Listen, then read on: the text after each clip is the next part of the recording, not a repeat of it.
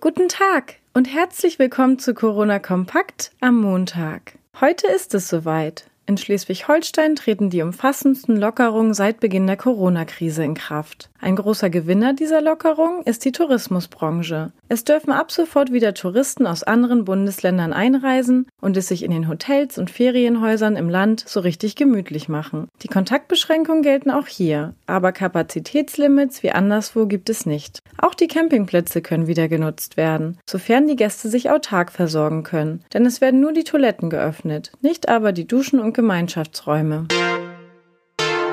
Das Wiederanfahren des Tourismus machte sich bereits heute Morgen bemerkbar. Der Andrang auf die ersten Fähren und Autozüge nach Sylt war riesig. Teilweise mussten die Urlauber bis zu zwei Stunden vor dem Autozug warten, um nach der langen Wartezeit wieder auf ihre geliebte Insel zu können. Auch für die ersten beiden Fähren um 5 Uhr und 6.10 Uhr auf die Insel Föhr konnte die zuständige Reederei schon seit Tagen keine Reservierung mehr entgegennehmen.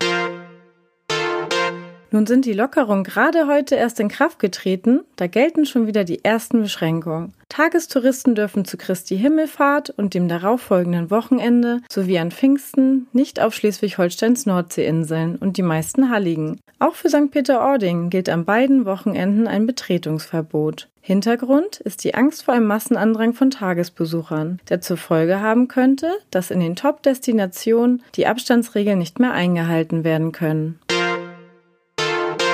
Auch die KN-Leser zeigen sich besorgt über die Lockerung. Fast zwei Drittel der Befragten finden es nicht gut, dass Touristen und Tagesausflügler wieder einreisen dürfen. Gut 70 Prozent glauben, dass sich das Virus durch die Lockerung wieder ausbreiten wird. Alle weiteren Ergebnisse unserer Corona-Umfrage, an der sich rund 1200 KN-Leser beteiligt haben, können Sie auf KN Online nachlesen. Wir wünschen Ihnen einen tollen Start in die neue Woche. Weitere Nachrichten und Hintergründe zum Coronavirus in Schleswig-Holstein finden Sie jederzeit unter kn-online.de slash Coronavirus.